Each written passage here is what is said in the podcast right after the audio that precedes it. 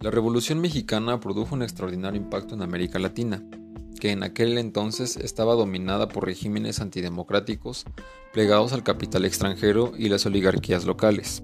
Las consignas agraristas y de reivindicación nacional primero, y la reforma agraria y la nacionalización del petróleo después, concitaron grandes expectativas en el hemisferio, acompañadas de una gran ola de solidaridad y el despertar de sentimientos revolucionarios en, en vastos sectores populares.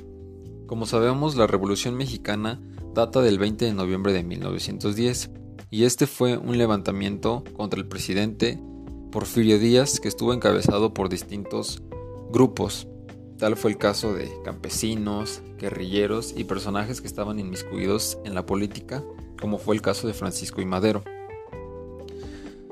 Esto inspiró a diferentes movimientos, como lo fue el golpe de Estado en Chile, que se consideró una rebelión ocurrida el 4 de junio de 1932 con el objetivo de derrocar al presidente constitucional de la República, Juan Esteban Montero. En el mismo año se da la Revolución Constitucionalista en Brasil y se consideró como un movimiento armado ocurrido en el estado de Sao Paulo entre los meses de julio y octubre de 1932. Su objetivo fue derrocar el gobierno de Getulio Vargas y la promulgación de una nueva constitución para el Brasil. El levantamiento campesino en El Salvador fue una mezcla entre protesta e insurrección que acabó en etnocidio y también data de 1932. La Revolución Boliviana en 1952, popularmente conocida como la Revolución Nacional, marca el ingreso de Bolivia al siglo XX y es un periodo que comprende desde el 9 de abril de 1952 hasta el golpe de Estado del 4 de noviembre de 1964. La Revolución cubana es el principal resultado del movimiento revolucionario cubano de izquierda que provocó la caída de la dictadura del general Fulgencio Batista el 1 de enero de 1959 y la llegada al poder del líder del ejército guerrillero Fidel Castro. Como los revolucionarios continúan en el poder desde entonces, se considera a la revolución como el periodo comprendido entre el alzamiento contra Batista y la actualidad. La revolución nicaragüense es conocida también como Revolución Popular Sandinista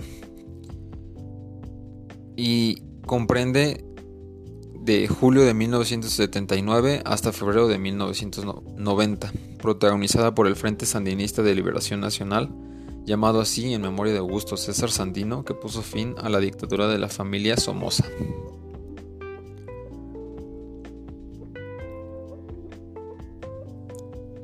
La influencia de la Revolución Mexicana trascendió más allá del ámbito político y social. El reconocimiento del elemento mestizo e indígena como componente esencial en la formación nacional de América Latina impregnó diferentes manifestaciones de la cultura, expresión de lo cual fue, por ejemplo, el muralismo mexicano, e impulsó también novedosas investigaciones etnológicas, encaminadas al conocimiento de las poblaciones autóctonas del hemisferio. Gracias a este clima creado por el proceso revolucionario de México, a fines de los años 20 y principios de los 30 se desarrollaron en los países latinoamericanos una nueva novelística que enfatizó en la crítica social. Una muestra de ello fue el creciente interés por reflejar en la literatura los problemas nacionales, y en particular el tema de la explotación del campesinado. Las campañas educativas masivas, como las impulsadas por José Vasconcelos al frente de la Secretaría de Educación Pública de México, quedaron como referentes que luego fueron imitados en varios lugares del hemisferio.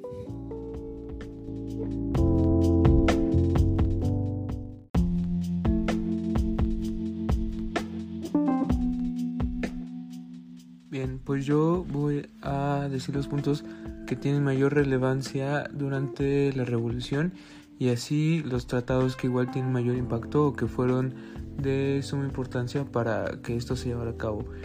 Para empezar, el 22 de mayo de 1909, en esa fecha se creó el Partido Nacional Antireeleccionista, PNA por sus siglas, por iniciativa de Francisco y Madero. Este partido tenía como lema sufragio efectivo no reelección y su objetivo principal era participar en las elecciones presidenciales de México teniendo a Madero como candidato. El 20 de noviembre de 1910, con el objetivo de poner fin al gobierno reeleccionista e ilegítimo de Porfirio Díaz, y de dar paso a la instauración de un sistema democrático, Francisco y Madero lideró un levantamiento armado que significó el inicio de la Revolución Mexicana. El 25 de mayo de 1911, debido a la presión social y política e incluso al envejecimiento de Porfirio Díaz y su gabinete, el entonces presidente de la República Mexicana abandonó el poder.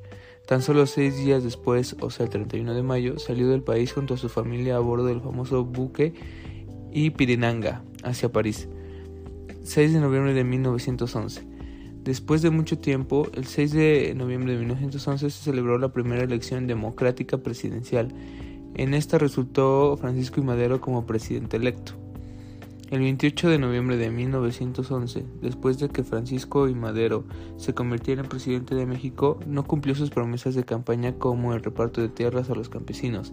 Debido a esto, Emiliano Zapata, conocido como el caudillo del sur, lanzó el Plan de Ayala.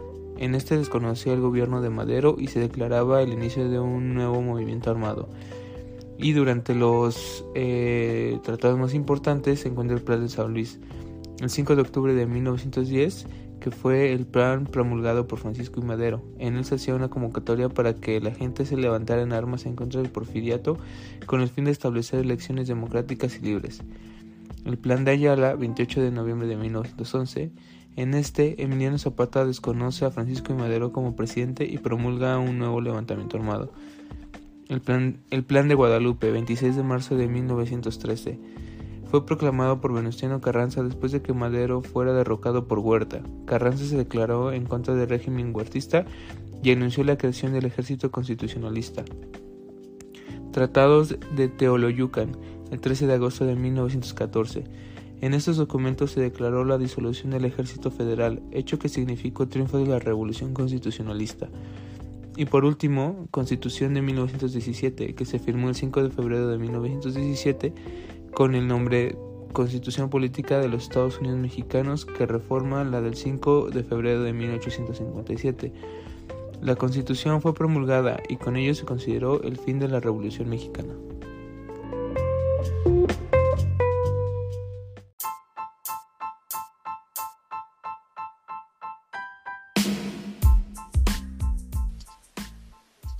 Los vínculos latinoamericanos durante la Revolución. Las tres repúblicas del Cono Sur que integraban el bloque conocido como ABC, Argentina, Brasil y Chile, fueron los vínculos latinoamericanos más relevantes para México en el periodo de la Revolución. Un ejemplo claro de ello fue su mediación entre las fuerzas constitucionalistas y el gobierno usurpador de Victoriano Huerta. Una segunda mediación llegaría cuando las fuerzas carrancistas, al mando del general Obregón, se adueñaran de la capital entre enero y marzo de 1915. Por esto, las tensiones entre el primer jefe, Venustiano Carranza, y las legaciones extranjeras que habían reconocido al gobierno de Huerta llegaron a su punto más álgido. Esta cuestión era vista con preocupación en América del Sur, ya que era temida la posibilidad de que Estados Unidos interviniera directamente en el territorio mexicano. Incluso se llegó a pensar que los eventos podrían escalar a un conflicto de la misma envergadura que de la guerra que se estaba desarrollando al mismo tiempo en Europa. O al menos así lo evaluaba el entonces representante chileno en México, Agacio, para quien también consideraba necesaria la retirada total de los agentes confidenciales estadounidenses para enfriar la guerra civil, pues a su parecer lo único que provocaban era el envenenamiento de las relaciones entre los tres líderes de la revolución, Villa, Carranza y Zapata. Estas acciones del ABC fueron importantes porque constituyeron la primera posibilidad real de crear un contrapoder regional a las políticas panamericanistas estadounidenses.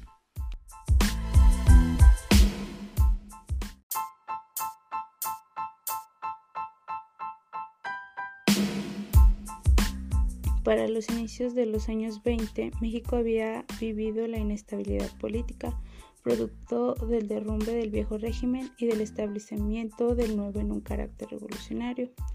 Resultaba también con ello un problema para la visión que dominaba en Estados Unidos, ya que en febrero de 1917 Los distintos bloques de poder emanados del proceso revolucionario habían logrado establecer un pacto nacional al aprobar la primera constitución social del siglo XX. Estos eran también los tiempos en que las empresas bananeras y fruteras buscaban concesiones para explotar los recursos de las naciones latinoamericanas, lo cual llevó a México a un fuerte enfrentamiento diplomático entre el gobierno de Álvaro Obregón y el estadounidense debido a que Obregón quería recuperar el control sobre el suelo mexicano, sumando al cierre de su consulado de Caracas y retiro de cónsules venezolanos, venezolanos en la Ciudad de México y el puerto de Tampico, quienes eran representantes de la dictadura de Juan Vicente Gómez, ya que argumentaba que este acto era parecido al de Porfirio Díaz en México. Durante el periodo de 1926 a 1929, en los cuales la Revolución Mexicana va a incidir ideológicamente en uno de los guerrilleros más destacados de la primera mitad del siglo XX, Augusto Sadino, el héroe de las Segovias, contó pragmáticamente con el apoyo del gobierno mexicano y desinteresadamente con amplias capas de la población mexicana. En esta misma fase, de los años 30 se comienzan a implantar algunas dictaduras en varios países latinoamericanos bajo la influencia de Estados Unidos, principalmente en el área del Caribe y Centroamérica. Esta situación en buena medida explicaba un hecho destacado en 1930 como fue el, el, nacimiento de una de las manifestaciones políticas más brillantes de la diplomacia de la Revolución Mexicana, la llamada Doctrina Estrada, postura diplomática que nació ese año cuando el secretario de Relaciones Exteriores, Genaro Estrada, hizo una declaración sobre algunos sucesos que estaban ocurriendo en los países latinoamericanos. Al inicio de los 40, otras regiones de América Latina donde la, donde la Revolución Mexicana tenía una influencia directa, como es el Istmo Centroamericano, se suscitó toda una serie de situaciones que resultaron de la inestabilidad política y económica por la que transitaba la mayoría de los países centroamericanos.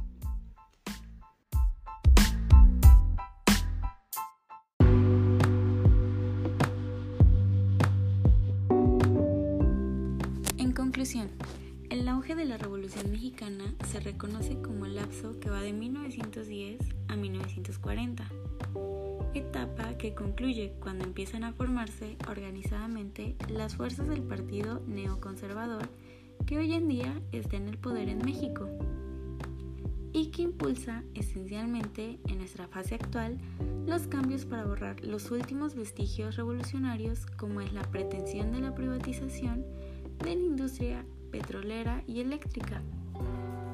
El proceso autónomo de esta revolución sirvió de modelo para los demás países de América Latina, para realizar políticas progresistas, democráticas y populares. Dicha condición permitió en algunos casos dar un ascenso vertiginoso de las clases urbanas y emergentes en los poderes y partidos políticos más representativos.